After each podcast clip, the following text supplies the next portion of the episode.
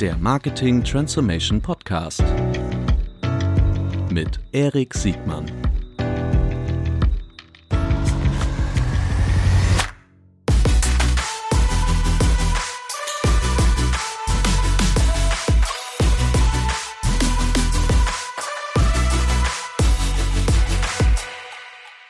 Herzlich willkommen zu einer neuen Folge des Marketing Transformation Podcast. Heute mit Harald Fortmann. Herzlich willkommen, Harald. Dankeschön. Hallo. So, die muss man eigentlich nicht mehr vorstellen. Du bist, äh, darf man, wir sind beide ein Jahrgang, 1971, ja. deshalb darf man sowas sagen wie Urgestein. du, bist schon, du bist schon lange dabei, wir kennen uns auch schon sehr lange. Du hast mir damals, als du noch bei AOL warst, hast du mir Display-Inventar verkauft, als Stimmt. ich noch Blumenhändler war. Äh, aber schwamm drüber. äh, und das, was ich besonders an dir schätze, ist, dass du eine der ganz wenigen, ganz ein Ausnahmetalent, denn du hast dich auch im hohen Alter nochmal weiterentwickelt und bist aus dem Digitalgeschäft, auch aus Agenturgeschäft, das gleich nochmal selbst sagen, mhm. in, in das HR-Geschäft äh, gewandert. Darf man Headhunter noch sagen? Ist das, äh, wirst du dich heute als Headhunter bezeichnen? Also ich, viele Leute fragen, ob sie mich damit beleidigen, interessanterweise. Ja. Ich habe es ja. nie als solches ich kann aufgenommen. Sagen, ich, kann, ich, kann, ich, kann, ich kann dir sagen, warum das so ist. Das liegt nicht an dir, das liegt an, an dem der, Ruf der Branche. Nein, was, ich, was eine Beleidigung ist, ist Personalvermittler. Ja, ähm, ja das sind die mit der, mit der CV-Schublade, das sind wir definitiv nicht, aber mhm. Headhunter ähm, finde ich immer noch einen coolen Begriff und ist absolut in Ordnung. Personalberater ist oder Executive Search Consultant ist der richtige äh, Titel sozusagen. So, das heißt aber, dass du, dass du sozusagen für die ganze ganzen Soft Skills, die wir in dieser Branche brauchen, das, das Humankapital, was wir brauchen, um einfach besseres Marketing zu machen, äh, dass du da äh, von, von deinen Mandanten gefragt wirst und natürlich Absolut. auch dadurch, dass du ja auch von groß bis klein, mhm. also vom, vom Corporate Enterprise Level bis zum Mittelstand äh, oder zum Startup ja. Äh, alle kennst und dass du auch schon die mehreren Evolutionsstufen von, von Marketing oder, oder Digital-Marketing schon mitgekriegt hast. Ja. Dass du das immer begleitet hast und dass du, glaube ich, auch ein sehr scharfer Beobachter bist und ganz nebenbei auch ein Herausgeber und Autor von diversen Büchern. Und da haben wir auch gerade noch top aktuelle Neuigkeiten, auf die wir am Ende dieses Podcasts eingehen werden. Und ich habe verstanden, dass wir sogar ein paar deiner neuen Bücher verlosen dürfen. Richtig? Sehr gerne, können wir gerne machen. Ja. Zack, machen wir gleich am Anfang. Aber jetzt bitte, jetzt habe ich schon wieder so lange geredet. Lieber Harald, bitte stell dich mal kurz selbst vor. Ja, ähm, gerne. Harald Fortmann. Ähm, ja, du sagst gerade schon 71er Baujahr, also wir gehen auf die, auf die 50 zu. Ähm, und äh, die Hälfte meines Lebens tatsächlich ähm, im digitalen Berufsleben. Also ich habe mal äh, angefangen in so, einem, in so einer Branche, äh, Bankkaufmann gelernt. Äh, damals war es noch ein anständiger Beruf. Heute wirst du ja eher mit Eiern beschmissen, wenn du das machst. Aber ähm, das war so meine, meine klassische äh, Karriere sozusagen. Und dann während des Studiums ähm, äh, mein erstes Unternehmen gegründet, damals im, im Bereich äh, Mobilfunk, Mobile Data äh, Consultancy, äh, wo wir die ersten mobilen Data-Anwendungen dann auch ähm, gebaut haben und viele Konzerne und, und ähm, VIPs äh, da betreut haben in diesem Bereich. Ähm, das war so meine erste Welle sozusagen der Digitalisierung, sehr stark auf der technischen Seite, obwohl ich ja kein Techniker bin, aber ich, ich liebe Technik und äh, ich glaube, das ist auch, was äh, den Digitalen irgendwie ausmacht. Der muss ja immer neugierig bleiben und irgendwie ein bisschen nerdy sein. Das gehört schon dazu und ähm, das lief extrem erfolgreich, bis dann 2001, 2002 der Bubble Burst kam.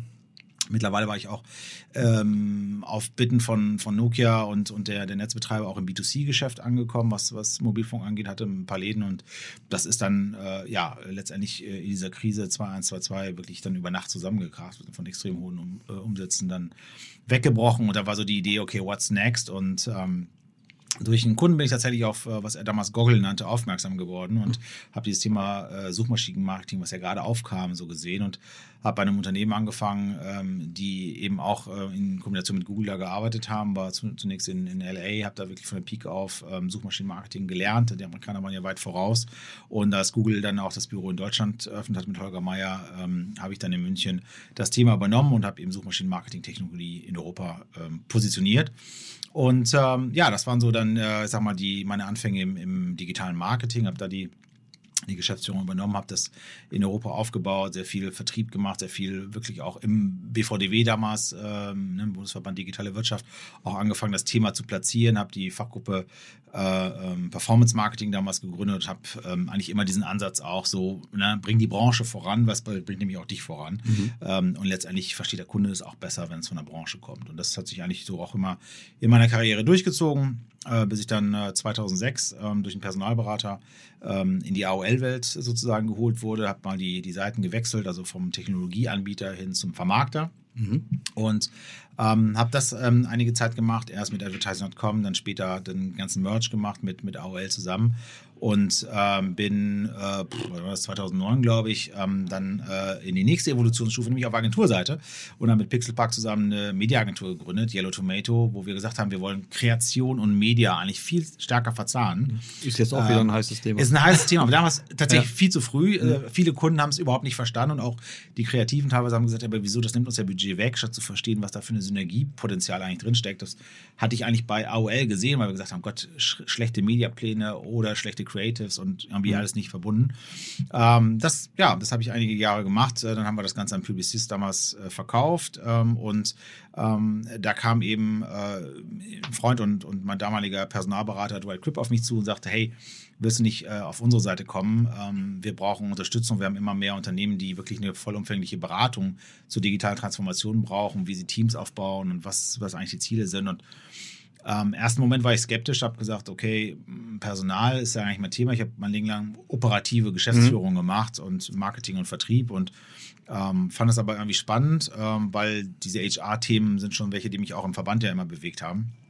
Und habe dann mal die Seiten gewechselt und habe da entdeckt, das ist meine totale Leidenschaft. Ja. Also mhm. es ist, äh, das verbindet nämlich die zwei Sachen, die mich wirklich jeden Tag bewegen: Menschen und mhm. Digitales. Ja, also ich möchte nicht vom Digitalen weg, um nichts auf der Welt, aber dieser Mensch im Mittelpunkt ist für mich halt unglaublich wichtig. Und ähm, ja, das war die Evolutionsstufe und äh, letzten sieben, acht Jahre mache ich jetzt ähm, dieses Thema Personalberatung für äh, digitale Führungskräfte, mittlerweile dann eben auch im, im eigenen Unternehmen. Ähm, also ähm, vor zwei Jahren haben wir dann nochmal ausgegründet als 514 mit ähm, zwei Partnerinnen ähm, ähm, sind wir da am Start und ja, wie du schon sagtest, bedienen alles von, von Natives, äh, wie, wie was weiß ich, ein Snapchat bis hin eben zu äh, Mittelstand von Unternehmen, die wir beide vorher noch nie gehört mhm. haben, äh, die in ihrem Segment super erfolgreich sind und die sich alle dieser Frage stellen, mhm. what's next, was ist eigentlich digitale Transformation, was bedeutet das für uns und wie können wir personell da reingehen das Thema digitale Transformation ist besonders in dieser Schnittstelle Media, Marketing und, äh, und auch Menschen. Das ist ja. ja.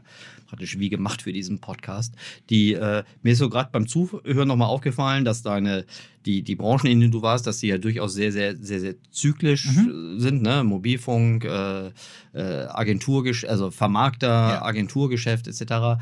Ähm, das Einzige, was im Grunde seit 2005 einen ganz stetigen Boom hat, ist das Thema der, der, der Recruiting-Seite, ne, oder der HR-Seite, ne, die, sagen wir mal, der Bedarf, Wissen auf die, auf die innere Seite von, von Unternehmen ja. zu bringen. Also jetzt, wir denken ja sehr stark für die Advertiser. Mhm. Äh, das ist ja etwas, was, wann wirst du sagen, wann hat das angefangen? Äh, Höhepunkt hat es vermutlich noch nicht gehabt. Äh, nee, ich glaube auch der Höhepunkt ist, ist, ist, liegt eigentlich noch vor uns. Ich würde sagen, also ganz stark ähm, gestartet ist es eigentlich nach der Finanzkrise, also 2010, 2011, da ging es mhm. eigentlich richtig los.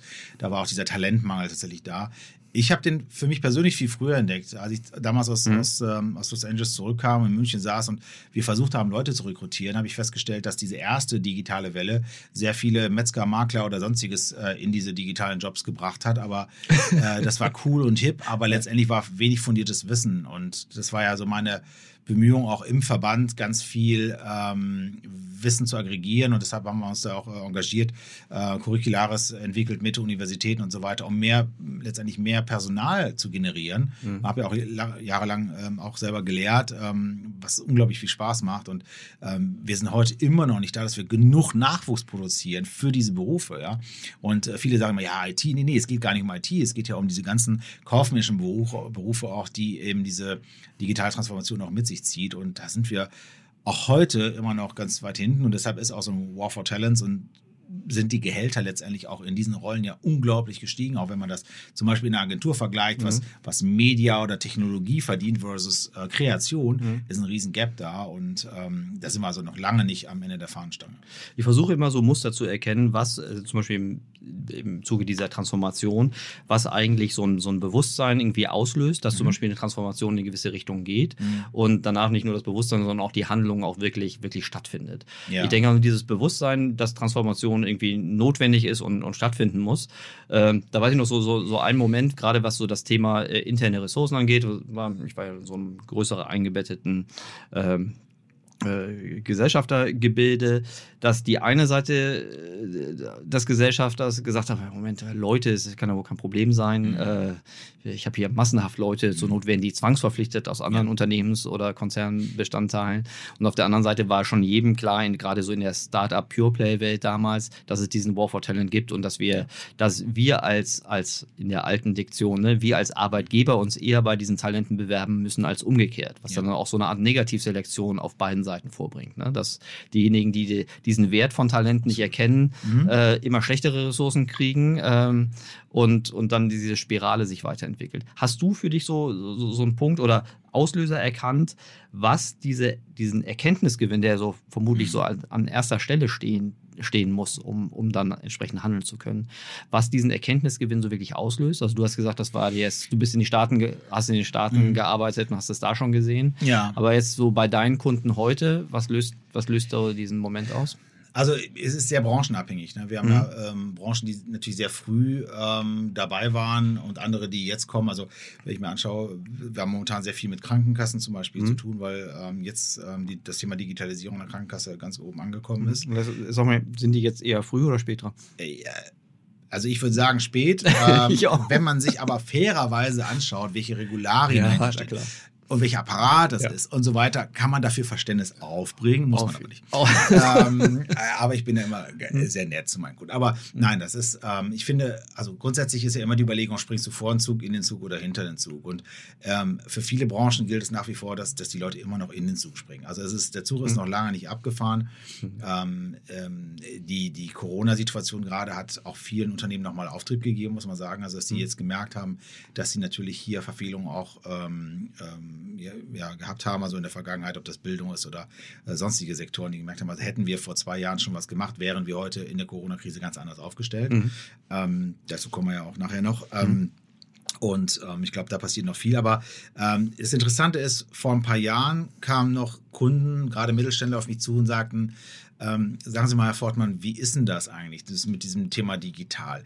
Müssen wir das machen? Wie sehen Sie das denn? Und da war sehr viel Beratung überhaupt, ähm, warum, wieso, weshalb sollte man dieses Thema angehen. Mhm.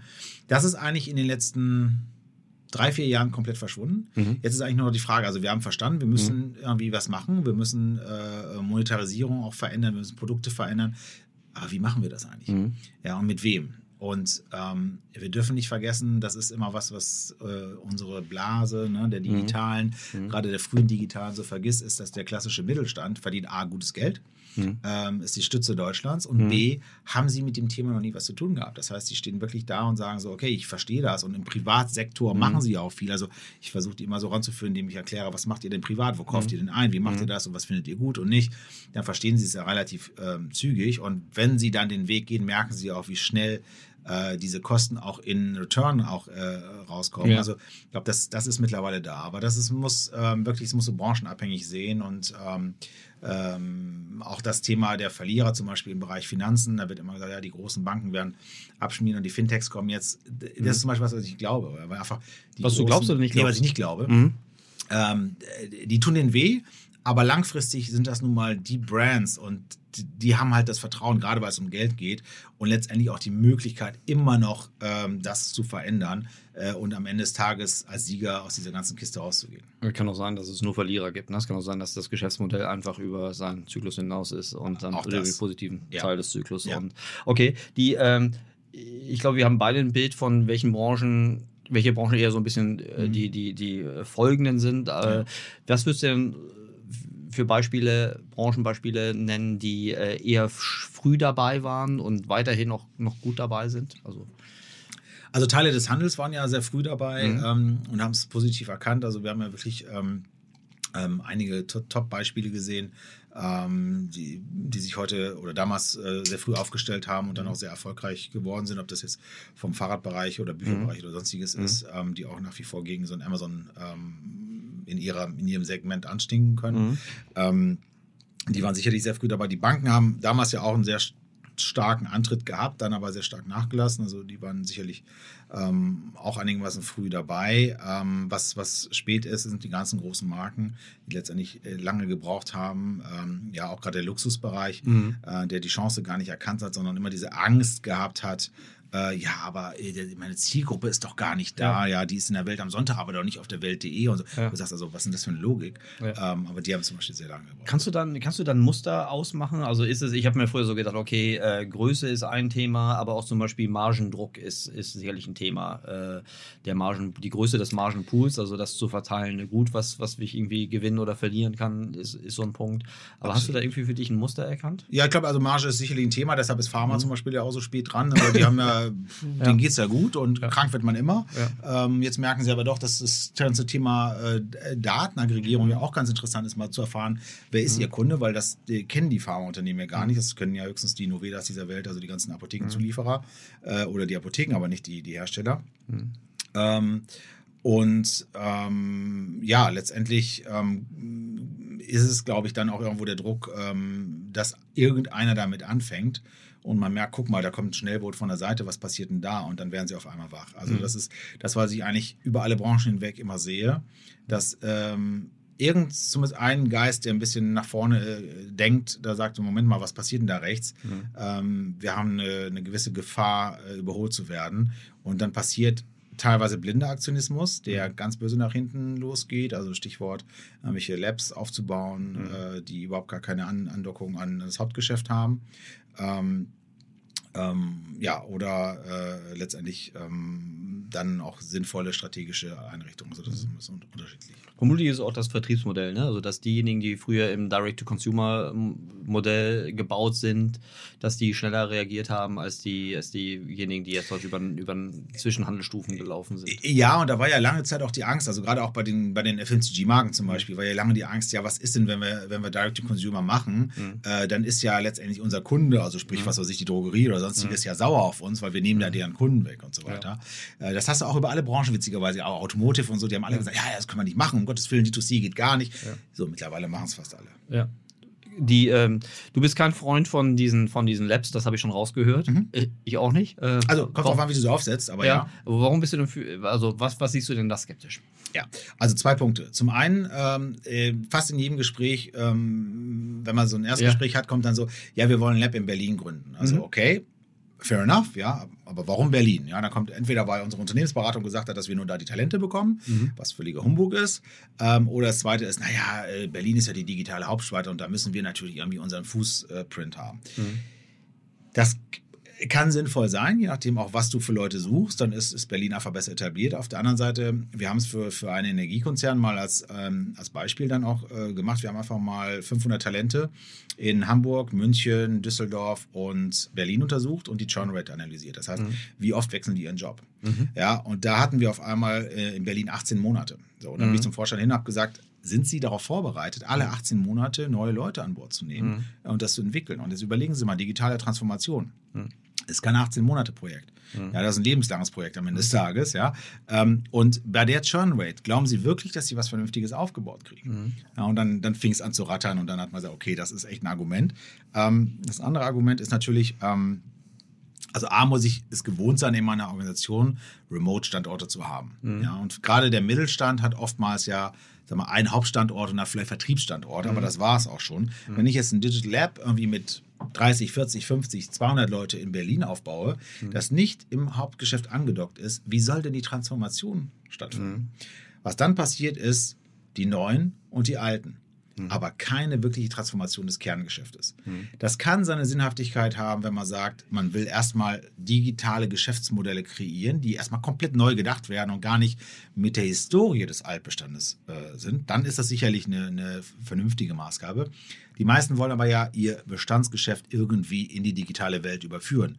Und da muss ich den Connect auch haben ähm, zum, zum Hauptstandort, um wirklich äh, die Kultur im Unternehmen ja auch vor allem zu verändern, weil sonst habe ich eben die äh, die schon immer so gemacht haben und äh, die da auch keinen Wert drin sehen. Und ich profitiere nicht von diesem neuen Gedankengut, was durch die, ich nenne sie jetzt mal die jungen wilden Digitalen, mhm. das hat mal ein Kunde von mir so gedacht, ähm, äh, das, da habe ich einen riesen Profit, also für beide Seiten, ja. weil die jungen wilden Digitalen lernen sowas vom Bestandsgeschäft und von denen, die es mhm. vielleicht schon seit 30 Jahren das Produkt im stationären Handel zum Beispiel vertreiben. Mhm. Und genauso auf der anderen Seite äh, lernen sie eben von den Jungen, die sagen, hey, denk doch mal kundenzentrisch, ja, dein Kunde, den du gar nicht kennst, weil du nur an den Großhändler verkaufst, der denkt doch ganz anders über deine Produkte. Ja, und mhm. so haben wir zum Beispiel so Maschinenhersteller vom Tag null ähm, zum ersten Mal digitalen Weg bis heute, also wir haben jetzt gerade heute ein neues Briefing bekommen, also acht Jahre lang über seine Evolutionszyklen begleitet und was da so spannend ist zu sehen, ist wirklich, wie die Bestandsmitarbeiter, die seit 10, 15, 20, 30, 35 Jahren und mehr mhm. im Unternehmen arbeiten, wie da der Shift war. Am Anfang, oh nee, die Digital ist ja böse und unsere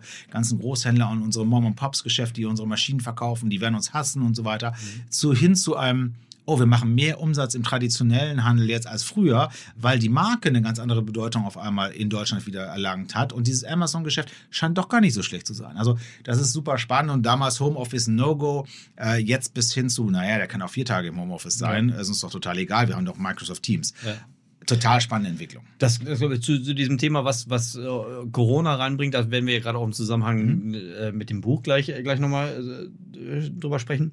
Die, äh, ich bin so hin und her gerissen, was, was erstmal wichtiger ist, das Wo, vermutlich ist das Wo auf keinen Fall, also wo suche ich, sondern vielmehr das, äh, was suche ich oder wofür suche ja. ich. Ähm, lass mich kurz noch mal kurz zu, den, zu dieser Geografie-Frage mhm. irgendwie kommen, weil das hören wir auch jedes Mal, ähm, dass die Unternehmen die für sich getroffene Analyse haben, dass sie an ihrem, dass es an ihrem Standort liegt, dass sie keine, keine ja. nicht die richtigen Leute finden und äh, diese Korrelation zwischen, äh, wie gewonnen so Zeron, also zwischen leichter Akquisition, aber schlechter Retention, äh, das gibt es ja nicht nur da. Mhm. Äh, hättest du, kann man sowas sagen, gibt es einen Ort, wo man überproportional gut die richtigen Ressourcen findet? Gibt es diesen einen Ort? Und wenn ähm, ja, wo ähm, ist der? Äh, auch da wieder die, die Anwaltsantwort, es kommt drauf an, nämlich auf die Rolle. Mhm. Ja? Ähm, wenn du im Bereich tatsächlich der, der reinen Technologie, also Programmierer, mhm. UXer, mhm. Äh, solche Leute, ist Berlin sicherlich weit mhm. vorne, muss man einfach sagen. Das mhm. ist äh, durch die ganze eher B2C-getriebene mhm. äh, Startup-Wirtschaft, die da ist, sind da mhm. wirklich gute Leute auch zu bekommen. Ähm, während wenn du über digitale Transformation, über E-Commerce, über digitales Marketing sprichst, mhm. da sind Standorte wie, wie Hamburg oder Düsseldorf und äh, drumherum, also Ruhrgebiet mhm. Köln, mhm. ähm, extrem stark. Äh, mhm. wenn es eher Richtung Technologie geht, ist München einfach aufgrund der Historie mit den großen IT-Firmen auch sehr stark. Also das heißt, mhm. wir haben eigentlich nicht wirklich... Frankfurt hast du jetzt gar nicht genannt. Äh, nee, Frankfurt ist tatsächlich äh, Ich überlege, ob das, der, ob das der eine Standort ist, wo beides schlecht ist, wo ich keine Akquisition und keine Retention habe, weil so was ist ein ganz schönes Haifischbecken. Also wir haben einen, einen guten Kunden äh, hinter Frankfurt sogar noch. Und äh, tatsächlich die meisten Mitarbeiter, die wir da rekrutieren, kommen aus Köln, dann mit dem ICE angefahren, ja, genau. ähm, weil keiner da lebt. Tut mir leid, liebe Frankfurter. Ist ja, ja, auch für alle, die jetzt schon in Frankfurt leben und äh, dort einen Job haben, ein gutes Verhandlungsargument, um Gott, das soll mal, wir sollen ja keinen ja. anstacheln. So, sehr gut. so, aber interessant. Die, äh, also das heißt, den, den CMO für ein, für ein internationales äh, Software-as-a-Service-Unternehmen finde ich eher, also ich verstehe, mhm. das kommt immer darauf an, finde ich eher in, in, in, in München. Mhm. Den BIler für ein, äh, ein Head of mhm. Data irgendwas, den finde ich eher in Berlin. Ja. Ja. Wen finde ich in Köln? In Köln findest du äh, sehr, sehr, gute Agenturleute, sehr viel FMCG, mhm. ähm, okay. einfach mhm. durch Köln-Düsseldorf ähm, auf jeden Fall. Und ähm, also querbeet, also Hamburg mhm. ist momentan tatsächlich ein Standort, äh, der einzige Standort in Deutschland, wo ich so aus dem Bauch heraus sagen würde, wir haben mehr Kandidaten als Stellen in Hamburg. Mhm. Ähm, weil, woran, woran, liegt das? Ja, jetzt muss ich ein bisschen bashen, am Niedergang äh, der Agenturen und äh, der, der, der Versandhändler, der, die hier früher in Hamburg äh, saßen. Äh, noch, die tun, die schlagen sich gar nicht mehr so schlecht, aber mhm. und der Medienunternehmen auch vor allem. Okay. Ja, und ähm, da wird ja mehr ausgestellt als eingestellt und mhm. wir haben viele, die sich halt auch aus der Medienwelt rausorientieren wollen äh, und so weiter. Und Hamburg ist ein begehrter Standort, auch bei Leuten, die nicht in Hamburg schon sind. Ja. Äh, haben wir viele Initiativbewerber, die sagen, hast du was für mich in Hamburg? ich würde gerne da hochkommen. Aber Nachfrageseite ist gar nicht so toll. Nachfrageseite ist gar nicht so doll, ja. ähm, weil uns natürlich so ein bisschen die Unternehmen auch fehlen. Ähm, aber die Unternehmen, die wir hier haben, sind auf der anderen Seite wieder spannend. Aber mhm. wir haben unglaublich ähm, Krass, wie sich das verschoben hat. Ne? Vor zehn Jahren wäre das so ausgeglichen gewesen ja. zwischen Berlin und Hamburg. Ja. Hat echt, ich weiß noch, wir das waren ja auch beide in diesen ähm, hier dieser von Wirtschaftsförderungsnamen ja, Organisation, Hamburg wo Hamburg genau, mhm. wo, wo Hamburg als die E-Commerce-Stadt, die E-Commerce-Hauptstadt Deutschland ausgehoben, wo wir schon irgendwie 2008 pusten mussten. Ja. schade eigentlich. Nicht, dass Hamburg hier das Oberhausen der Digitalwirtschaft wird. Ich glaube, es gibt eine Renaissance. Wir haben super tolle Projekte. Also schaut dir mal Hammer Brooklyn an. Ja, Mhm. Das könnte wirklich ein Vorzeiger. Also ein Kandidat von mir hat mal gesagt, das könnte das Elb, die Elbphilharmonie äh, der Digitalisierung werden. ähm, horrendes Projekt, ähm, aber tatsächlich äh, Potenzial dafür ist da. Finde ich super spannend. Haben wir ähm, gestafft. Das ist einfach ähm, ein cooler Laden. Ich glaube, da ist, da ist viel Potenzial dahinter.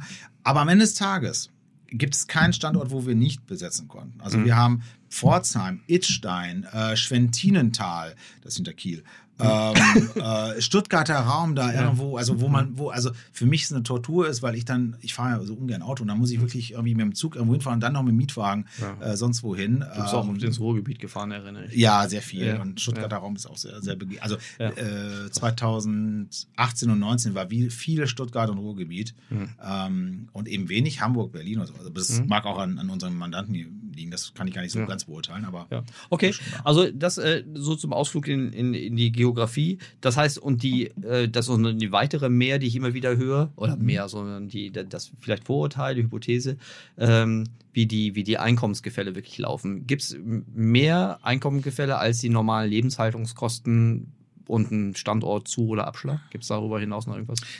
Mittlerweile nicht mehr. Okay. Es, es, es war tatsächlich vor, vom, vom, noch gar nicht so langer Zeit, vor zwei, drei Jahren war es so, dass man sagen konnte, in Berlin spart man wirklich deutlich am Mhm. Gehalt. Dadurch, dass die Lebenshaltungskosten in Berlin ja explodiert sind ähm, Mhm. und man ja auch keine Wohnung mehr kriegt und so, Mhm. Ähm, hat sich das auch angeglichen. Und ähm, jetzt habe ich ein ganz normal, also wenn ich das indexieren würde auf Mhm. die Lebenshaltungskosten in München, Hamburg, äh, Berlin und sowas, ist es Okay. eigentlich ähnlich. Also da habe ich keinen Vorteil Okay. tatsächlich. Jetzt lass uns auf das Wozu und das Was und das geht ja nochmal auf die, auf die, äh, auf die Suchenden, also, äh, Mhm. auf die, auf die äh, Unternehmen ein. Die vielleicht kannst du so eine positiv-negativ-Liste machen. Also du hast ja, du berätst ja auch viel, bevor überhaupt rekrutiert wird, Ja. wenn ich das richtig verstanden habe.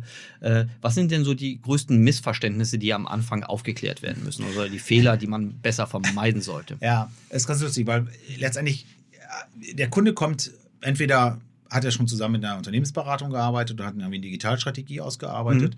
Ähm, dann ist es für uns immer ganz gut, weil die Anzahl der Leute, die die Kollegen ähm, aus den Beratungen da reinschreiben, die können wir meistens minimieren. Die denken immer sehr groß, wo ich sage, fangen erstmal klein an und dann kannst du Mhm. immer noch nachsteffen. Ähm, das, ist, das ist sicherlich ähm, was, was immer sehr viel Spaß macht, weil die Kunden dann, äh, gerade der CFO, der Ja. oh super, ich kann doch, doch die Erwartungshaltung ist schon versaut, das heißt, alles, was danach kommt, ist Genau, super. Mhm. genau. Aber ähm, die haben natürlich irgendwo ein Bild des Kandidaten, was der mitbringen muss. Ähm, und da, da korrigieren wir sehr stark. Also wir Mhm. machen auch für jede Position, die wir besetzen, machen wir ein Exposé. Das sind sechs, sieben Seiten, die wir dann äh, dem Kandidaten zur Verfügung stellen und letztendlich auch vorher mit dem Kunden abstimmen, äh, wo wir viel, viel mehr reinnehmen als das. Und deshalb gehe ich immer zurück und sage, okay, ich habe verstanden, was ihr eigentlich denkt, was ihr sucht, aber erzählt mir doch erstmal, was habt ihr eigentlich vor? Was ist euer Ziel? So, und wenn wir das haben und dann in den Diskurs reingehen, kommt meistens eine komplett andere Anforderung raus, als die, die sie eigentlich gedacht haben, ähm, weil viele Unternehmen einfach auch noch keine Erfahrung in dem Bereich haben. Ja? Mhm. Also ich rede jetzt nicht über was weiß ich, in Snapchat, die mir sagen soll, wir brauchen äh, einen neuen Geschäftsführer für Deutschland. Die haben eine klare Vision, da kann man denen noch ein Feedback geben, indem wir einfach äh, einige Agenturchefs angefragt haben und gesagt haben, was ist eigentlich bisher nicht gut gelaufen, was ist gut gelaufen und dann daraufhin das Profil angepasst Da haben. schon eine Blaupause, ne? Ähm, genau. Mhm. Ja, ähm, ähm, und da kann man eine gute, gute Empfehlung abgeben, aber viele Unternehmen sagen, also wissen eigentlich gar nicht, was sie wirklich suchen. Mhm. Ähm, bis hin zu auch lustigen Anrufen, die sagen, ja, wir brauchen einen CDO und du, also einen Chief Digital Officer und du kommst dann dahin und dann sagst, okay, was soll der denn genau machen? Ja, so Facebook-Werbung und sowas. Und sagst Mhm. so, okay, also ein Leiter Marketing, also Leiter Online-Marketing. Also da sind auch diese Begrifflichkeiten für viele Mhm. auch so Schall und Rauch, weil sie einfach auch keine Standardisierung haben, äh, wie es früher mal war. Und deshalb, das ist so ein großes Thema. Das andere Thema, ähm, warum wir meistens die Kunden zurückschicken müssen, nochmal nachzudenken, ähm, ist Gehalt. Ja, ähm, die Gehaltsvorstellung liegt oft weit unter dem, was tatsächlich am Markt zu erreichen ist. Woran liegt das? Ähm, einmal, dass viele Unternehmen noch sogenannte Gehaltsgefüge haben und sagen, naja, aber wenn du so und so viel Erfahrung hast und in dem Segment bist und auf der Position mit so und so vielen Leuten bist, dann kriegst du Betrag X Mhm. Widerspiegelt aber nicht Angebot und Nachfrage. Ja. So, und da muss man den einfach den Zahn ziehen. Ähm, und natürlich durch die große Nachfrage sind natürlich auch teilweise die Gehälter explodiert. Und Mhm. ich muss auch sagen, viele der Kandidaten, die wir kennenlernen, verdienen nicht, was sie bekommen. Mhm. Ja, äh, die haben einfach Glück gehabt und da kann ich auch keine Empfehlung aussprechen, für das Geld äh, den einzustellen. Aber man muss einfach mal immer gucken, so wo ist der Markt und was können wir da hinkriegen. Wir gehen, in der Regel schaffen wir es ähm, eher im mittleren Segment der Spanne, die wir dann empfehlen, äh, zu rekrutieren. Mhm. Ähm, aber es geht halt eben von bis und da muss man einfach sagen, so, wenn du jetzt jemanden hast, der 20.000 Euro mehr kostet als der andere, Mhm. ähm, begründen wir halt sehr stark, warum lohnt sich diese 20.000 Euro mehr Jahresinvestment weil der vielleicht XYZ Mhm. mitbringt, dann kann man es begründen und dann hat auch noch nie ein Kunde bei uns gesagt, nee, dann nehme ich den, der ist mir zu teuer, sondern die sagen dann, okay, absolut sinnvoll und äh, dann würden wir das investieren oder Mhm. machen dann mit dem halt irgendwie ein Programm, dass er nach drei oder fünf Jahren nochmal irgendwie äh, ein fettes fetten Bonus bekommt, wenn er das dann geschafft hat, was er verspricht. Ähm, also da gibt es äh, Mittel und Wege, das zu finden. Ähm, wir müssen aber auch manchen Kandidaten so ein bisschen den Zahn ziehen, weil der Mittelständler auch nicht bereit ist, jeglichen Preis zu zahlen. Also Konzerne sind da lange Zeit schmerzfrei gewesen, das hat sich auch relativiert. Ähm, aber der Mittelständler, gerade familiengeführte Unternehmen, ähm, die sagen natürlich auch, also sorry, also der kann jetzt ja nicht so viel mehr verdienen als der Geschäftsführer. Das haut ja irgendwo nicht mehr hin, können wir da irgendwie was tarieren. Und äh, also es ist noch nie eine Suche am Gehalt gescheitert. Wir finden auch einen guten Kandidaten auch äh, in der Range, die vielleicht auch manchmal unter dem Markt liegt. Da muss halt einfach ein bisschen mehr bohren und das Glück haben, dass irgendwo einer unterbezahlt ist. Mhm. Es gibt so einen, so einen Merkspruch, der ist, glaube ich, sehr stark aus der, aus der Pure Play oder Startup-Welt geprägt, der sagt so, hire for, for potential and not for experience. Ne? Das sagen, okay, vor allen Dingen die, Ah, Traum, ja. äh, ne, vor allen Dingen die Prozessorleistung äh, oder eher Quereinsteiger, Steiger, solange sie die richtige Motivation Mhm. und Fähigkeit mitbringen, als dass sie irgendwie tolle Namen Ja. äh, äh, mitbringen. An deiner Reaktion merke ich, dass du dem auch was abgewinnen kannst. Total, das ist, das ist mein, eigentlich mein Lieblingsspruch und das ist immer das, genau das, was, was wir den, den Kunden versuchen zu erklären, dass, also auch bei vielen Themen, da kannst du auch nicht sagen, der hat das schon 20 Jahre gemacht, weil das gab es vor 20 Jahren gar nicht. ja, da muss man auch mal sagen. Aber das ist ein schlagendes Argument. Äh, ja, ne? ähm, wir sehen auch immer wieder so, so Stellenanzeigen, Mhm. wo dann irgendwie drauf steht 20 Jahre Erfahrung im Bereich XY, wo du sagst, das gibt es ja auch erst seit 1900, was weiß ich was, Mhm. aber 2014, ähm, was nicht hinhaut. Aber ähm, ähm, das, also das ist ein Thema, was in den letzten Jahren unglaublich gewonnen hat äh, Mhm. bei den, äh, ich sag mal, traditionellen Unternehmen, dass sie das verstanden haben, weil früher war immer die Ansage, ja, der Müller ist gegangen, Mhm. äh, wir brauchen einen neuen Marketingchef oder muss auch genauso sein wie Herr Müller. Mhm. Äh, aber drüber mal drüber nachzudenken, dass der vielleicht fünf Jahre mega Arbeit geleistet hat, aber gar nicht der richtige wäre für die nächsten fünf Jahre, Mhm. sondern wir einfach da mal prüfen sollen, wo wollen sie in fünf Jahren hin und was brauchen sie, um dahin zu kommen. Mhm. Und dann den Kandidaten zu nehmen, der vielleicht nicht sagt, ja, habe ich ja schon gemacht, habe ich ja schon gesehen, äh, okay, setze ich mich mal hin, sondern den zu sagen, klasse, da brenne ich für, das, das, da haue ich richtig Mhm. rein. Das ist Überzeugungsarbeit von uns, das ist auch Teil unserer Beratung. Mhm. Ähm, was oftmals passiert ist, also wir präsentieren ja ähm, am Ende unserer Suche drei Kandidaten, ähm, auch immer versuchen das immer sehr andersartige Kandidaten sind, damit der Kunde da nochmal auch nochmal tarieren kann, was er eigentlich wirklich will. Und dann gibt es oftmals den, wir nennen ihn immer den Joker, das ist Kandidat Nummer vier, der eigentlich auf dieses Bild, was der Kunde hat, überhaupt nicht passt, aber den wir so cool finden, weil wir wissen, der würde da wahnsinnig was reißen. Und da kommt erst, auch wenn wir die rüberschicken, die Unterlagen, kommt dann, ja, was wollen wir mit dem, der passt doch überhaupt nicht. Und wir sagen, 90 Minuten Zeit? Äh, Übrigens, die, lernen Sie den kennen. Weil Sie werden auf jeden Fall was lernen. Und dann haben die Kunden immer so, ja, okay, dann gucken wir uns den an. Und ganz oft wird es dann tatsächlich der, weil die einfach geflasht und sagen so, da habe ich noch nie drüber nachgedacht. Ja. Dieses, dieses Hiren äh, for the Potential setzt aber auch voraus, dass ich in meinem Unternehmen schon ein gewisses, also dass ich zum Beispiel mal noch Architekten habe oder wenigstens Sparringspartner, äh, die in der Lage sind, mit mir diese digitalen Transformationsprozesse oder über Aufbauprozesse überhaupt durchzuspielen. Ne? Jetzt hat ja nicht jedes Unternehmen Nee. die Möglichkeit, irgendwo noch einen Florian Heinemann rumsitzen zu haben, der, der praktisch den, das Mastermind gibt und, und die Rahmenbedingungen setzt oder den Inspiringspartner zur Verfügung stellt. Nee? Weil es gibt Ja. nämlich ein tolles Konstrukt, Ja. ja. was viel zu wenige Unternehmen machen, Ja. Ist ein äh, Beirat oder Aufsichtsrat oder wie auch immer, aber in der Regel ein Beirat Mhm. äh, mit digitalen Minds zu besetzen. Ja, das kann ich jedem Unternehmen, was gerade auch ähm, an den Anfängen der digitalen Transformation ist, aber Mhm. auch später, nur empfehlen, äh, sich dieses Know-how reinzuholen. Ja? Und Mhm. äh, interessanterweise haben wir sogar Kandidaten, die sagen, ich will ja gar kein Geld für, weil Mhm. der Erfahrungsaustausch und so, das finde ich super, das will ich haben und ich will auch viel mehr verstehen, wie, wie, wie tickt so eine klassische Industrie Mhm. und so. Und äh, wenn man da eine gute Mischung hat aus E-Commerce, Logistik, Marketing, Mhm. äh, äh, was weiß ich was, äh, und da einen Pool von drei oder fünf Leuten in so einen digitalen Mhm. Beirat reinbringt, dann hat eben derjenige, der für das Thema digital dort verantwortlich ist, auch super Sparringspartner Mhm. äh, und auch der Geschäftsführer oder die Familie oder was auch immer nochmal äh, was anderes, um wirklich zu verifizieren, ob der Meinung. Kandidat Ja. das Richtige sagt. Ne? Ja. Also das ist ein super Konstrukt, wenn du eben nicht die Möglichkeit hast, ähm, da so ein Floh irgendwie drin zu haben oder sonstiges. Ja, klar. Okay, ver verstehe Mhm. ich, verstehe ich sehr gut.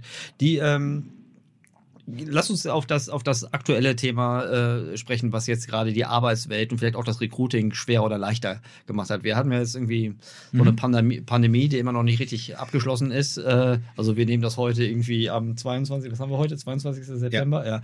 äh, auf. Und ähm, im Grunde haben wir uns ja jetzt, ich will nicht sagen damit abgefunden, aber wir haben eine neue Lebensrealität äh, erfahren, die so ständig weiterentwickelt. Und so ähm, äh, beklärt das ja auch dann das Buch, was du äh, gemeinsam mit deiner Kollegin herausgegeben hast, mit der Daniela. Ähm, greift das aus. The Unknown is the New Normal. Ähm, und das geht ja, wenn ich es richtig verstehe, äh, damit um, dass wir uns mit neuen Lebensrealitäten ab, äh, nicht nur abfinden, sondern dass wir, dass wir äh, Chancen ergreifen oder auch vielleicht sagen wir mal, in der Vergangenheit altbewährtes vielleicht auch äh, über Bord schmeißen, um, Ja. um dieser neuen Realität äh, besser zu begegnen. Mal, wenn du es in eine, wenn du es zusammenfassen müsstest äh, und gerne konzentriert auf, auf, das, auf, die, auf die Schnittmenge aus, aus, aus, aus Marketing und Humanressourcen. Mhm. Was sind so, was wären die, deiner Meinung nach, die, die wesentlichen Veränderungen sein, die diese Zeit mitbringt, an die wir uns noch in fünf Jahren erinnern werden? Also das ist ganz wichtig und ich glaube, das, das, das soll auch der, zumindest der Titel widerspiegeln, The Unknown is the New Normal, weil Mhm. wir haben ja von Tag 1 an, ja, ich zitiere mal meinen, meinen eigenen Satz so, wir Ja. haben von 83 Millionen Fußballexperten, haben wir auf einmal drei, äh, 83 Millionen Pandemie-Experten Mhm. gehabt und alle haben gesagt, das ist das neue Normal. Ja, und deshalb ist dieses Buch auch entstanden, weil ich mich da so drüber aufgeregt habe, gesagt, ey, mach doch mal Stopp. Reflektiert doch mal, was passiert gerade? Was sind eigentlich die Möglichkeiten, die wir da rausziehen? Und das Buch fängt mit einem Zitat von Lenin an. Äh, es gibt Jahrzehnte, in denen äh, nichts passiert und äh, Wochen, in denen Jahrzehnte passieren, wenn ich das richtig äh, zitiere. Ja, das ist genau richtig. Ich Ähm. Genau, und, ähm, und das ist das, was eigentlich letztendlich hier passiert ist. Wir haben einen äh, unglaublichen Beschleuniger für viele der Themen, die eigentlich für die digitale Transformation relevant sind. Und ähm, so ist auch das Buch geschrieben, dass wir wirklich die verschiedensten äh, Branchen haben, äh, von Pharma über das ganze Thema Homeoffice, was wir natürlich von verschiedenen äh, äh, Seiten gespiegelt haben und so weiter. Das Interessante ist, dass diese Pandemie dazu geführt hat, dass Unternehmen genau das machen, was wir digital eigentlich seit Jahren predigen, Mhm. nämlich einfach mal zu machen. Mhm. Ja, und wir haben schon so ein schönes Testimonial von Andrea Galle, das ist die Vorständin von der BKK VBU. Ähm, ich weiß den Vorsatz jetzt alles nicht mehr, aber äh, ihr Abschluss ist, äh, perfekt kommt später. Ja, und das ist so, als es kam, ich gesagt, wow, super, super äh, äh, Testimonial, ja. weil genau das ist es. Es ging nicht um Perfektion. Ja, wenn wir uns anschauen, wie Homeoffice gestrickt wurde, also Arbeitsplatzrichtlinien und so weiter wurden Mhm. über Bord geschmissen. Mhm. Wir haben zwei Beiträge zum Thema Datenschutz. Das ist Mhm. ja Hanebüchen Ja, gewesen. Ja. schlimm, ja. Mhm. guck dir mal, was da mit den Listen in den Restaurants gerade passiert und so. So, auf einmal war das aber alles nicht mehr wichtig, weil wir ganz andere Prioritäten hatten. Mhm. So, und wir sollten uns anschauen, was hat uns eigentlich diese Zeit gelehrt? Und genau dieses Thema Neugier, ausprobieren, ähm, einfach mal was versuchen, was total verrückt klingt, aber was dann irgendwie funktioniert. Ähm, das ist das, was wir eigentlich mitnehmen sollten, auch in die Zukunft und auch natürlich das ganze Thema Nachhaltigkeit. Ja, Werte. Ja. Äh, Benjamin Minakat ist ja einer der, der beiden Autoren äh, für die beiden Vorwörter und ähm, Benjamin hat ähm, da so schön auch über dieses Thema, gerade in der Agenturwelt, lasst uns viel, viel stärker über den Wert des Menschen mal nachdenken. Also was ist eigentlich diese Wertigkeit, die der Mitarbeiter eigentlich mitbringt? Und das ist die große Chance, die wir jetzt gerade haben. Einfach vielleicht nicht wieder nach der Pandemiezeit, wann auch immer das sein wird, weil ich glaube, wir leben erstmal mit der Pandemie jetzt äh, die nächsten zwei, drei Jahre, bevor wir überhaupt von Post-Corona sprechen können. Aber was können wir eigentlich hier verändern aus den Sachen, die wir jetzt vielleicht auch gelernt haben, die über, über Bord geworfen sind? Und fand auch so ein schönes Beispiel, ein, ein Unternehmen, Kunde von mir, hatte vor, Microsoft Teams einzuführen, um eben auch digitaler vom Toolset her zu werden. Und ähm, es war alles vorbereitet mit äh, Weiterbildung und ne, die ganzen Kostenapparat, der normalerweise in so einer IT dann losgetreten wird. Äh, dann kam Corona und die IT hat entschieden, okay, komm, lass uns das Ding freischalten und hat nur so eine rudimentäre Anleitung geschickt und gesagt, fummelt euch mal durch. Und es hat funktioniert. Ja, alle, selbst die, die vorher gesagt haben, wir brauchen mal so ein Chat-Tool und so weiter, haben auf einmal gesagt, hey, klasse, das bringt uns ja richtig was. Wir können kommunizieren und so weiter. Und das ist das Tolle und das ist auch ähm, bei meinem nächsten Buch ähm, habe ich immer die, die, äh, die Interviewpartner gefragt, ähm, was hast du eigentlich, was sind die drei Punkte, die du aus der digitalen Transformation, die du angestoßen hast, mitgenommen hast? Und ganz oft kam, es hat total Spaß gemacht. Wir haben schnell gemerkt, dass es ein Benefit für den Mitarbeiter ist und die Kosten haben sich unglaublich schnell amortisiert. Und das war wirklich auch da branchenübergreifendes Feedback von vielen. Das ist das, was auch hier so der Spirit eigentlich ist, der in dieser Zeit auch entstanden ist. Hey, ganz viele Sachen funktionieren auch. Und wir müssen gar nicht so deutsch sein wie sonst immer, Mhm. äh, sondern einfach mal mehr Neugier, mehr äh, ausprobieren, mehr auch auf die Nase fallen, diese tolle Fehlerkultur, die überall propagiert wird, mal echt zum Leben Mhm. Ja, erwecken. der Ja. Handlungsdruck hilft natürlich, Fehlerkultur besser zu leben. Total, So, ja. Das also ist mir selbst auch so gegangen. Ne? Ich war, ich, ich will ja ganz Klar. ehrlich sein, ich will auch hier ganz ehrlich sein. Die, ähm, ich fand Homeoffice total doof. Ja? Zum einen wegen meines eigenen Unvermögens zu Hause strukturiert zu arbeiten Mhm. und zum anderen wegen meines Bedürfnisses, möglichst viele Menschen im Büro um mich herum zu haben, mit denen Ja. ich mich regelmäßig austausche. Ja. Also wenn ich ganz kritisch äh, drauf gucke, dann war das wenig objektiv, Ja. äh, sondern mega subjektiv. Gar nicht, ich habe gar nicht so den Stress mit Vertrauensarbeitszeit Mhm. oder so, das habe ich auch, wenn wir Präsenz haben, äh, gar nicht so sehr. Aber ähm, dieses, dieses, Lager, dieses Lagerfeuer-Moment im, im Büro, der Wissenstransfer in der Kaffeeküche, den habe ich sehr hoch bewertet. Bewerte Ja. ich eigentlich immer noch hoch, aber Würde ich auch noch so lassen. ich habe ich hab, ähm, festgestellt, dass Homeoffice äh, funktioniert, insbesondere wenn es funktionieren muss. Ne? Mhm. Also ich, jetzt bin ich ein großer Freund Mhm. äh, davon Mhm. äh, und stelle fest, der Laden läuft. Mhm. Äh, unsere, hilft mir natürlich aber auch, dass unsere Kunden auch Homeoffice machen Mhm, müssen. klar. Wenn wir die einzigen sind, die irgendwie ähm, aus, dem, aus dem Kinderzimmer irgendwie Videokonferenzen machen, dann Ja. äh, schwierig. So ist das, ne? aber das ist dieser Sense of Ur- Urgency. Ich finde, Homeoffice ist für mich so der, der, das, das greifbarste Symbol der Veränderung, die uns Corona in der Arbeitswelt mitgebracht hat. Ja. Äh, wird das, wie, wie siehst du das fr- früher? Also, wir haben zum Beispiel auch Recruiting-Opportunitäten Mhm. ausgelassen, weil wir gesagt haben: Nee, wenn die Person nicht nach Hamburg kommen kann, Mhm. dann stellen wir nicht an, wir können jetzt hier niemanden aus, Okay. aus, aus ja, sehr konservativ. Ne? Ja, So, äh, naja, wir, wir machen auch wenig äh, Bodylease-ähnliche Sachen. Ne? Mhm. Wir sind fast immer aus, aus, aus Hamburg heraus. Ja. Aber das soll das gar nicht entschuldigen. Ähm, was, was wird bleiben von, von, von Homeoffice? Äh, Ähm, ich, ich glaube tatsächlich, dass, dass ähm, bei vielen Unternehmen ein, ein massiver Schwenk kommt. Und das sieht Mhm. man ja auch schon. Oliver Bethe von der Allianz hat ganz Mhm. klar gesagt, wir werden unsere Arbeitsfläche um 30 Prozent reduzieren und die Mhm. Reisekosten um 50 Prozent ab 1.7. Also das Mhm. ist schon passiert. Ähm, wir haben jetzt in den letzten Wochen einige Beratungen gemacht, wo Kunden uns gefragt haben, ähm, unser Mietvertrag läuft Ende des Jahres, Anfang nächsten Jahres aus oder was auch immer. Mhm. Äh, wie sollen wir eigentlich unsere Büros gestalten, damit sie sinnvoll für die Zukunft sind? Und ich glaube, das Büro wird in Zukunft ein, ein Ort der, der Begegnung sein Mhm. äh, und gar nicht mehr äh, der Ort, wo du deine E-Mails abarbeitest. Ja? Mhm. Und ähm, immer mehr, auch unsere Gesprächspartner kommen an und sagen so, hey, wir haben es verstanden, wir wollen Regularien machen, wir wollen auch den Leuten irgendwie finanziell auch unterstützen, äh, so ein Homeoffice einzurichten. Ähm, wir bremsen bewusst immer und sagen, denkt drüber nach, es muss eine Kann-Option sein, Mhm. weil es gibt auch Menschen, die halt einfach nur eine Einzimmerwohnung haben und eben Genau. keinen Arbeitsraum. Ja. Ja, oder wo die Frau vielleicht auch noch zu Hause ist. Und wir haben es ja. Ja. auch alle erlebt, irgendwie Kinder äh, und Partner waren alle irgendwie zu Hause. Also es ist auch kein normales Ja. Homeoffice. Du musst schon irgendwo deine Ruhe haben. Ähm, und es wird auch äh, gesetzlich, und ähm, ich habe da vor kurzem eine ganz tolle Veranstaltung ähm, mit, ähm, auch wenn Nico Luma mich da immer für schlägt, mit der Jungen Union gehabt, Mhm. ähm, wo die alle gefragt haben, hey, was müssen wir eigentlich für Regula äh, Regularien eigentlich einführen? Und Ja. die wollten so ein Papier erarbeiten. Ja. Und wir müssen also auch rechtlich ganz, ganz viel noch verändern. Ja. Aber auf einmal in der Politik ist das Verständnis da. Ja, wir müssen die Steuern äh, verändern, weil ein Arbeitszimmer muss absetzbar sein. Das ist total richtig. Das kann nicht auf Lasten der, der Bürger bleiben. Wir müssen auch die Arbeitsplatzrichtlinien verändern, weil natürlich ein Homeoffice nicht so ausgestattet sein kann wie, äh, wie ein großes Bürogebäude und Ja. so weiter. Ähm, ich persönlich glaube, Coworking wird einen Riesenauftrieb bekommen. Ja. Jetzt sowieso, weil die Leute nicht 100% ihres Staff wieder am Arbeitsplatz haben können, aufgrund der, der Abstandsregelung und so weiter. Das heißt, die werden teilweise auch welche bei, bei WeWork und Co. parken müssen. Ähm, aber auch in Zukunft, wo man sagt, so brauche ich eigentlich wirklich noch Arbeitsplätze oder sage ich nicht, hey, wenn du nicht zu Hause arbeiten kannst, hier, feel free, hier hast du eine WeWork-Karte, geh doch dahin, was Microsoft in den USA letztes Jahr zum Beispiel auch schon für das Marketing-Team gemacht hat. Ja. Ähm, Commuting ist für viele ein Thema. Also Mhm. Vielleicht, das ist jetzt, das ist jetzt wirklich schon eine, eine, Vision, Mhm. vielleicht gibt es auch jetzt wieder eine Stadtflucht Richtung Land. Ja, weil die, ne, uns ja auch äh, äh, draußen äh, in Hamburg in den Elbvororten, das ist ja nicht mittlerweile nicht mehr normal, was du da bezahlen musst. Ähm, und äh, gerade für junge Menschen wird es einfach schwierig. Und die Frage ist, warum wohne ich eigentlich nicht irgendwo draußen? Äh, Im Grünen kann mir was viel Größeres und Schöneres leisten und komme ein, zweimal in der Woche äh, nach Hamburg reingefahren ins Büro, um meine Kollegen zu begegnen, menschlich, weil wir einen Workshop machen oder was auch immer. Aber ansonsten etabliert sich vielleicht auch viel mehr Interaktion, das muss auch gelernt sein, in, auf der kommunikativen Seite mit Videokonferenzen, Telefonaten und so weiter. Das muss aber auch wirklich auch von der Führung her aktiviert werden. Mhm. Weil ansonsten hast du so eine, ja, so eine Silo-artige Arbeit zu Hause und das frustriert die Menschen und mhm. da gehen sie auch zugrunde dran. Das wollen wir alle nicht. Wir sind Menschen. Mhm. Wir wollen ja Austausch und ähm, das muss anders gelebt werden. Ich finde den, den Aspekt der Freiwilligkeit, den du reinbringst, total mhm. wichtig, weil äh, äh, und die und so dieses VUCA-Element, dass wir ja eigentlich nicht wissen, was jetzt in den nächsten sechs bis 18 Monaten ja. auf uns, auf uns zu, zukommt.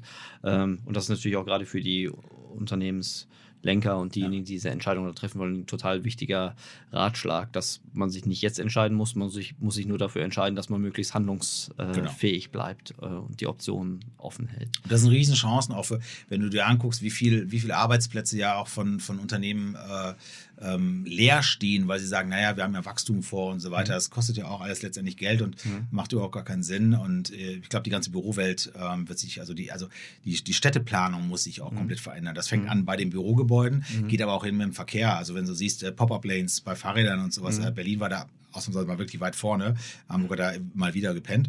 Ähm, aber da wird auch ganz, ganz mhm. viel passieren, weil der Individualverkehr sich komplett mhm. auch verändert gerade. Ich habe festgestellt, aber es ist ein Panel of One oder ein sehr kleines Panel, mhm. dass durch äh, unsere zunehmende Flexibilität jetzt, was, was Homeoffice angeht, auch unsere Chancen auf dem Arbeitsmarkt besser werden. Also wir kommen, ja. wir führen bessere Gespräche mit, mit Kandidaten, ja. weil, wir, weil wir flexibel sind und genau. äh, diese Flexibilität auch honoriert wird. Ähm, für den, ich nehme mal an, durch das durch Corona die Arbeits Marktsituation sich in unserer Digitalbranche äh, nicht entspannt im Sinne der Nachfragerseite, sondern eher sogar noch verschärft, weil immer mehr Leute diese äh, gleichbleibenden äh, Anzahl, also relativ gleichbleibende Anzahl an Ressourcen äh, ja. umwerben wird. Richtig ja, oder falsch? Äh, sogar ein Trend noch stärker in Richtung Digitalisierung. Also ich glaube, genau. die Nachfrage wird noch etwas ansteigen. Ähm, was wir merken, ist, dass die Kandidaten ähm, anders prüfen. Also mhm. vorher war natürlich das ganze Thema äh, äh, Employer Branding, also was ist das für eine Firma, mhm. was für eine Kultur ist da, mhm. ist ein Purpose da und so weiter. Dieses mhm. ganze ich sage jetzt ein New Work-Thema irgendwo mhm. da. Äh, mittlerweile wird aber sehr, sehr stark drauf geschaut, äh, wie krisensicher ist das Unternehmen. Mhm. Ja, also ist es gut finanziert, wer mhm. steckt eigentlich dahinter, was für eine mhm. Vision haben die für die nächsten 10, 20 Jahre, was, was mhm. eigentlich im Digitalbereich ja nie betrachtet wird. Das hat sich schon ein bisschen jetzt in den letzten Monaten verändert und wir hatten auch März, April, würde ich sagen, waren sehr viele Kandidaten, die gesagt haben, ey, jetzt wechseln, bist du verrückt, äh, mhm. nicht die richtige Zeit. Das hat sich relativ schnell wieder gelegt, ähm, weil sie verstanden haben, dass sie eigentlich in, in einem guten Spot sind. Ähm, aber es, auch gerade im Startup-Bereich wird viel mehr hinterfragt. Ja? Also wer steckt dahinter, wie ist das finanziert, ja. welche Finanzierungsvision, äh, ähm, also wie viele Jahre äh, betrachtet der, der VC oder PI das ganze Thema. Also das hat sich schon verändert. Ja, beim Grown-Up-Segment, in dem Moment, wo die irgendwie ein Direct-to-Consumer-Modell haben, da sind die ja sehr wahrscheinlich eher auf der Gewinnerseite, auf Sicht. Absolut. Ähm, okay, das verstehe ich. Ähm, der der Recruiting-Prozess selbst, also klar, es gab auch früher immer Interviews, die konnten über Distanz geführt werden, aber irgendwann gab es ja oft immer so den, den, den, den Live-Kontakt. Ich mhm. habe jetzt das bis jetzt nur einmal gemacht, dass wir wirklich eine, mhm. eine Neuanstellung praktisch nur über Zoom kennengelernt haben. Ähm, wie ist, wie ist das für euer Arbeiten? Verändert also oder seht ihr euch jetzt trotzdem? Wie, wie, wie ist das? Ja, also wir, wir, wir also ich habe ja schon immer, also das letzte und auch das Unternehmen so aufgebaut, dass wir ja komplett autark sind, weil äh, mhm. tatsächlich ist bei uns ja auch so, dass ähm, eigentlich nur meine Kollegin äh, Christine und ich mhm vier Tage die Woche im Büro sitzen oder, mhm. oder weniger. Wir sind auch mhm. viel unterwegs. Ähm, und äh, die anderen Kolleginnen ja alle von zu Hause aus arbeiten. Also mhm. Daniela wohnt in Basbüttel, sagt, mhm. die zwei Stunden Pendelzeit kann ich besser arbeiten. Mhm, Andere Kolleginnen wohnen in Lüneburg und so. Ähm, also wir waren eigentlich immer schon sehr äh, mobil oder digital aufgestellt. Ähm, und wir haben eigentlich für Kandidaten immer diese Option auch im Petto gehabt, wenn wir euch beim wir führen drei Gespräche mit den Kandidaten, mhm. bevor wir sie dann eventuell weiterempfehlen. Mhm. Und das dritte Gespräch war eigentlich immer persönlich. Und mhm. wir haben aber dann immer gesagt, wenn ein Kunde oder ein Kandidat gesagt hat, mhm. ich komme ja nicht weg, ich bin, ja, gerade in Arbeit, immer die Option, mhm. okay, lass uns einen Videocall machen. Mhm. Das ist natürlich jetzt in der Corona-Zeit ausschließlich gewesen, mhm. aber auch auf Kundenseite. Also äh, mhm. unsere Kunden haben eigentlich alle mitgespielt und okay. gesagt, äh, klar, Erstgespräch machen wir äh, digital. Wir haben auch Einstellungen gehabt, wo alle Gespräche digital mhm. waren. Mhm. Ähm, aber du merkst, das, das Zweitgespräch, sagen sie meistens schon, also einmal sehen möchte ich den schon irgendwie. Ähm, und wir haben auch so lustige Erlebnisse gehabt, ähm, wie eine Kandidatin, äh, die dann eben äh, nach dem Drittgespräch sagt, übrigens, na, ich bin schwanger Jetzt konntest du natürlich in der Kamera nicht sehen, weil du natürlich nur den oberen Bereich gesehen hast. Du so, oh, okay, alles klar, super, herzlichen Glückwunsch. Also, ähm, ja. was uns fehlt, ähm, ist für Führungspositionen vor allem sehr wichtig, mhm. ist natürlich die Körpersprache, der Auftritt. Ja? ja. Also normalerweise sitzt du im Raum und der Kandidat kommt rein, du siehst schon, ne? also wie, wie kommt er in den Raum rein? Nimmt er den Raum sofort für sich ein? Hat er eine Ausstrahlung und so weiter? Mhm. Das geht dir natürlich extrem da verloren, äh, wenn du es über Video machst. Und da müssen wir schon auch mit verschiedenen äh, psychologischen Analysen so ein bisschen nachjustieren äh, und, und schlauer werden. Äh, deshalb ist es auch wichtig, äh, wir begleiten die Gespräche ja beim Kunden auch immer, dass wir da nochmal äh, sehen, so wie ist, wie, wie tickt er, wie tritt er auf, weil das ist ja gerade für eine Führungspersönlichkeit auch sehr wichtig. Mhm. Super interessant. Harald, bevor wir zu meiner Abschlussfrage kommen, mhm. wie du dein Wissen frisch hältst, äh, nochmal hier, du hast uns angeboten, dass wir dein Buch verschenken, verlosen ja, dürfen. Sehr gerne. Ähm, The Unknown is the New Normal, erscheint im, im Frankfurter Allgemeine Buchverlag. Genau. Äh, kommt jetzt erst Morgen. Äh, morgen, also morgen also, ist jetzt hier in also der genau, sozusagen. Äh, wir erscheinen am Montag sozusagen, also brand äh, frisch aus der aus der genau. aus der Druckpresse. Ähm, Super, die, äh, vielen Dank dafür. Um dieses Buch äh, von Harald gewinnen zu können, schickt ihr einfach auf LinkedIn, schreibt ihr einen Kommentar mit eurem Namen und dann äh, ziehen wir aus den Kommentaren äh, Ding oder die Gewinnerin. Genau. Sehr gut. Ähm, Harald, wie hältst du dein Wissen frisch? Oh ja, das ist eine gute Frage.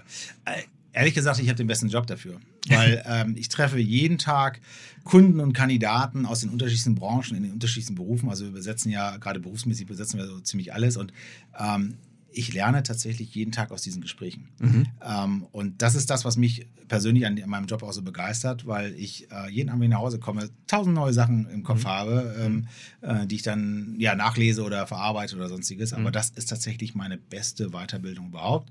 Dann gibt es noch so ein paar technische Sachen. Na, als Personalberater musst du dich mhm. natürlich auch immer äh, entsprechend auch weiterbilden und dir neue Tools angucken. Also das mhm. ganze Thema KI ist natürlich auch für uns relevant. Mhm. Und da machen wir im, im Bundesverband Deutscher Unternehmensberater, äh, machen wir auch viel in in diese Richtung. Und wir haben ja, wenn du BDU-Mitglied und zertifizierter Personalberater bist, dann hast du ja sogar die Verpflichtung, 30 Stunden Personalberater Weiterbildung im Jahr nachzuweisen. Oha. Das heißt, da machen wir schon auch ähm, viel um die reine Technik, aber ähm, es ist wirklich äh, vor allem der Austausch mit Menschen, das bringt dich mhm. einfach weiter.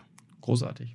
Lieber Harald, ganz herzlichen Dank. Sehr gerne. Ich wünsche dir und deiner Firma viel Erfolg, natürlich auch viel Erfolg mit, mit diesem Buch und Danke. Äh, sehr gespannt bin ich auch auf dein nächstes Buch, was sich mit äh, der Transformation auseinandersetzt. Da genau. sehen wir uns dann garantiert doch mal wieder. Super, freut mich. Großartig, ganz herzlichen Dank. Gerne.